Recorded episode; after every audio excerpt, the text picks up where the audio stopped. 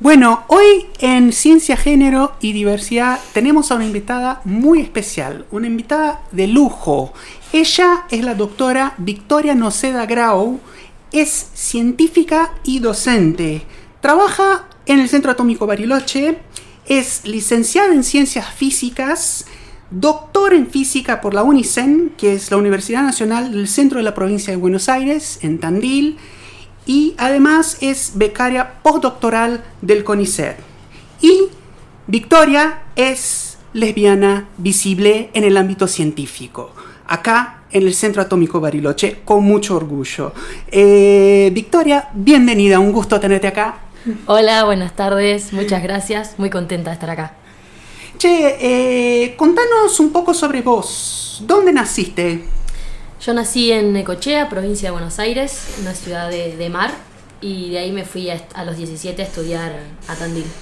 ¿Y cómo fue tu experiencia en la escuela? ¿Cómo lo transitaste?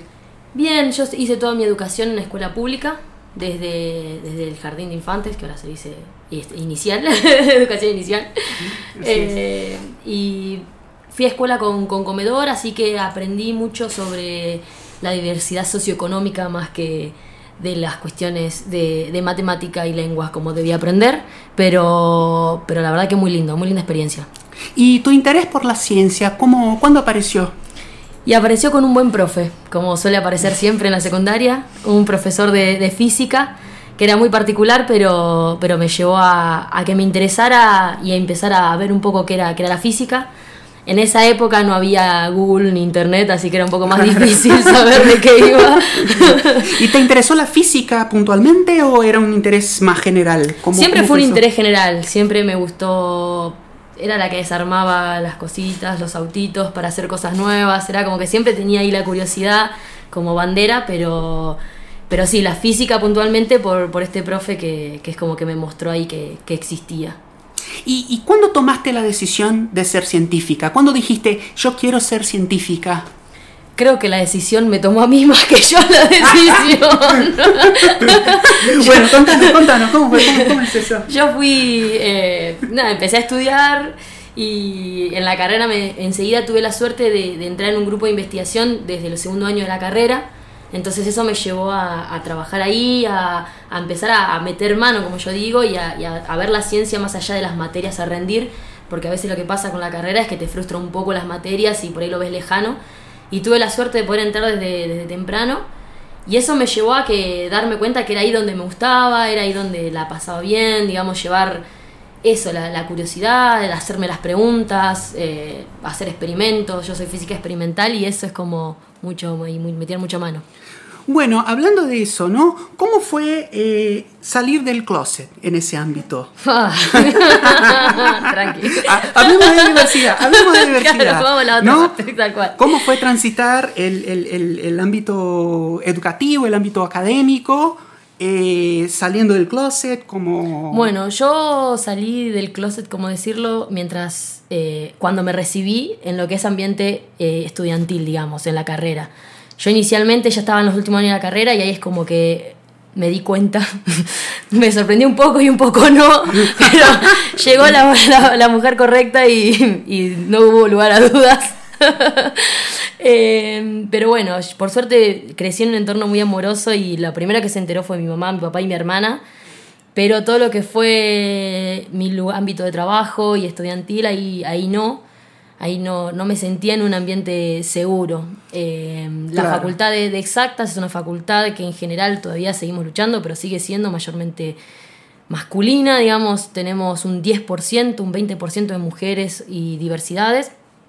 Entonces, y en el tiempo yo estudié y todavía lamentablemente hay bastante eh, machismo, misoginia, entonces no era un entorno en el que yo me sintiera segura para ya ser mujer ya era un montón, ser mujer y lesbiana eh, era un montón más. Claro, claro, y ahí tenemos que hablar de lo que es la interseccionalidad, ¿no? Eh, una mujer eh, heterosis normativa en ese ámbito ya tiene dificultades adicionales. Este, y lo pueden escuchar en las otras entrevistas, ¿no? De invitadas que pasaron acá por la columna, que lo cuentan, cada quien su historia.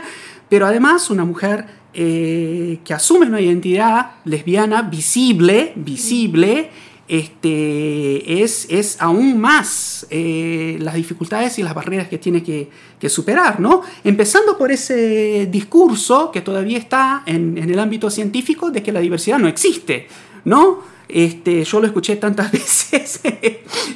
Eh, que es una dificultad. Claro, acá estamos, y acá estamos para decir que sí, existimos y bueno, este, y vamos a seguir existiendo. Este, así que bueno, Vicky, contanos un poco eh, alguna situación de, violencia de género eh, que, presenciaste o que, viviste en el ámbito científico. Bueno, en el ámbito científico y más que nada en la parte estudiantil, eh, más allá de un montón de comentarios y situaciones que uno no debería tener que vivir, puntualmente participé lamentablemente de cerca de una situación de un docente con numerosas casos de, acoso. Eh, por suerte pudimos organizarnos entre varias investigadoras y estudiantes y, empezar a juntar algunos de, estos, em, de estas situaciones y armamos y presentamos una denuncia eh, creyendo que ya habíamos logrado un avance dentro de la universidad. Nuestra universidad, la de la UNICEN, es una universidad muy joven, o sea, bastante joven, no es muy joven, eh, y teníamos un protocolo de género, pero cuando vimos un caso similar en otra facultad que se activó, no resultó y eran, había muchas cosas que no estaban reglamentadas y todavía hay muchas trabas en la parte de otras, de la parte legal, de, otros, de otros lugares. Y en nuestro caso logramos que, el docente renunciara, eh, pero no es la solución, porque no logramos que las, las víctimas se las sigan cruzando en los pasillos, no logramos, hay un montón de luchas todavía que conquistar y eso es algo muy puntual que, digamos, uno ve que avanza, uno se arma el protocolo, se arma, hay un avance, pero... Eh, Qué difícil, ¿no? Sí, la Qué difícil. es difícil. O sea, eh, construir espacios seguros para, todas, todos y todes. Eh, siempre hablamos de, la diversidad, pero en realidad el espacio seguro para la diversidad es el espacio seguro para, para todas las personas, ¿no? Y qué difícil que es Qué difícil, ¿no? Qué, complejo, qué complejo. Mm. Este, y eso que contaste fue en Tandil, ¿verdad? Sí, sí, sí, en la facultad de Tandil. Claro, claro. Y también se repiten en, otras, instituciones, en, dentro, otros En otra facultad también, no solo en la de exactas, en la de económicas, en la veterinaria. Bueno, uno empieza a indagar, empieza a hablar y te das cuenta que ocurre en muchos ámbitos, que en muchos lugares, no, acá no pasa, Primero. Claro, el discurso, negacionista, ¿no? Acá no pasa nada. Acá no pasa nada, estamos todos contentos, a mí nunca me pasó nada. Y bueno, nada, en eso, hablando, hablando entre nosotros, eh, es, la única manera de, sacarlo, ¿no? Claro, claro. Bueno, cambiando un poquito de tema, contanos eh, un poco más sobre tu trabajo. ¿Qué es lo que haces en el Centro Atómico Bariloche? Bien, eh, bueno, yo trabajo en ciencia de materiales, me formé en ciencia de materiales en mi doctorado y ahora también.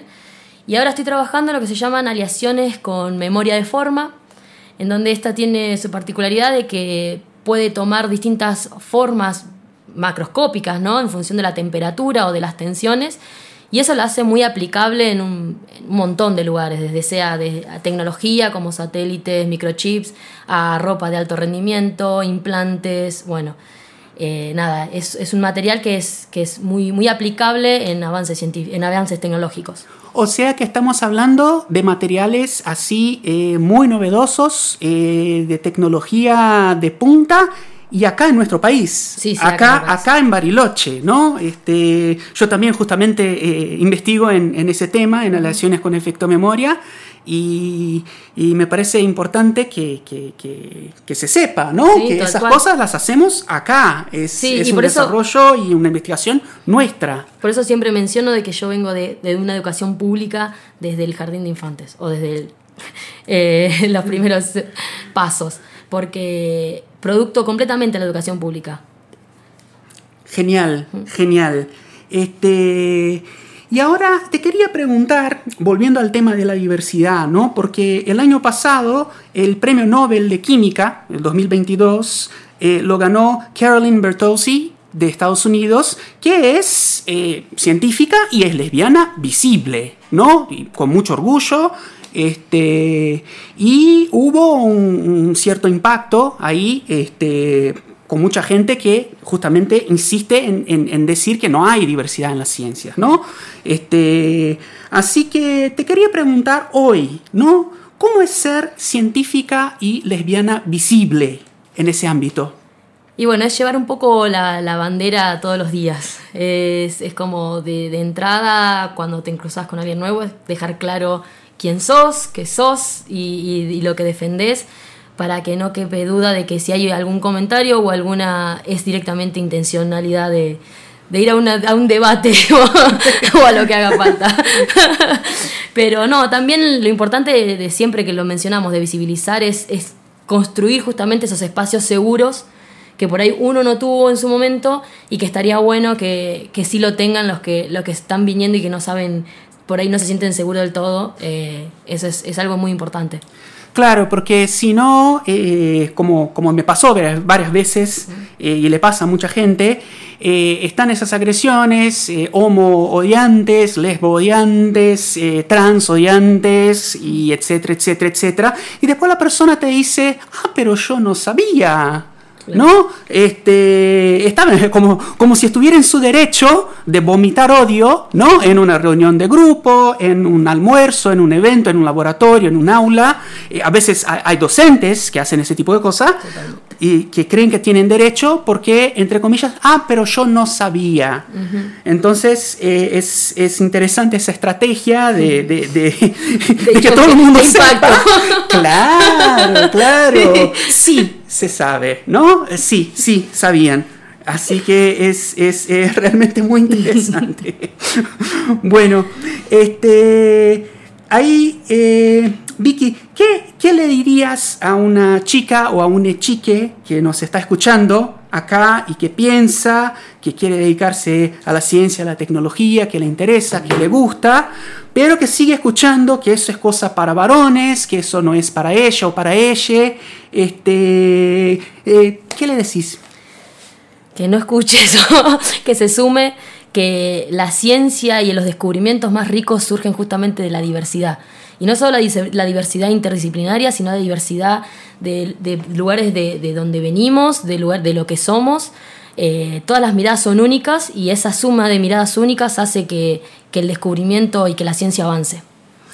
Eso es, es realmente increíble, ¿no? Porque eh, yo defiendo la ciencia para todas, todos y todes, ¿no? Una ciencia democrática, una ciencia soberana. Eh, para mí, el sistema científico existe para dar respuesta a, los problemas y a las necesidades de, nuestra sociedad, ¿no?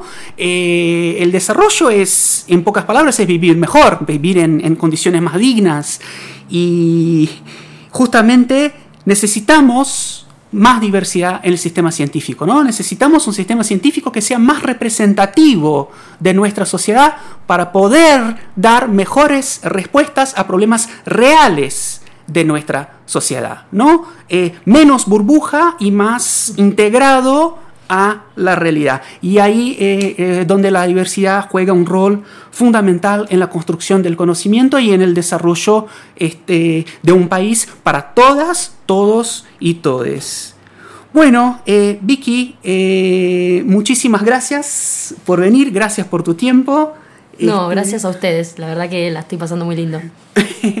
bueno, ahí eh, hablamos con Victoria Noceda Grau, científica, docente, trabaja en el Centro Atómico Bariloche y lesbiana visible.